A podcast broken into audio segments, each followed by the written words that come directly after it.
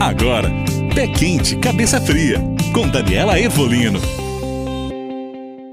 Olá, esse é o Pé Quente Cabeça Fria e eu sou a Daniela Ervolino. Hoje você vem comigo para aprender um pouquinho mais sobre esse universo feminino tão encantador e infinito. Hoje o nosso tema aqui são as deusas virgens.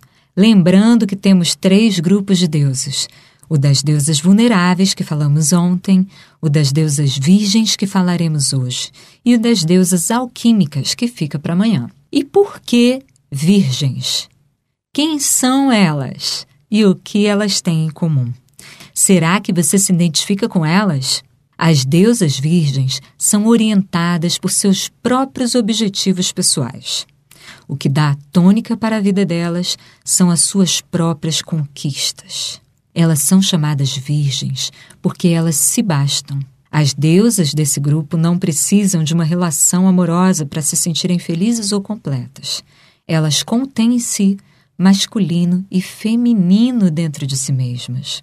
As deusas pertencentes a esse grupo são Ártemis, Atena e Hera.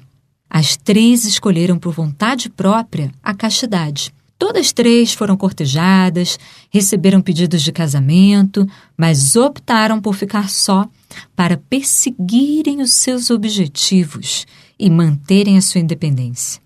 São deusas extremamente individualistas, competitivas, fortes, guerreiras e valentes, focadas em suas próprias vitórias.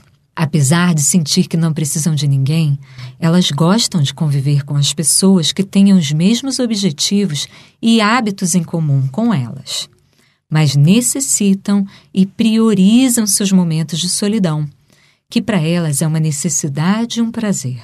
Não suportam que ninguém demonstre dependência ou fragilidade e são muito práticas. Se você tem dificuldades de ter um relacionamento, de se comprometer, de dividir o seu espaço, de ser maternal ou de ceder. Talvez você tenha muito mais em comum com as deusas virgens do que você pode imaginar.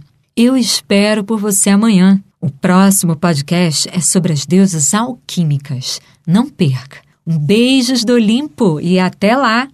Você ouviu Pé Quente, Cabeça Fria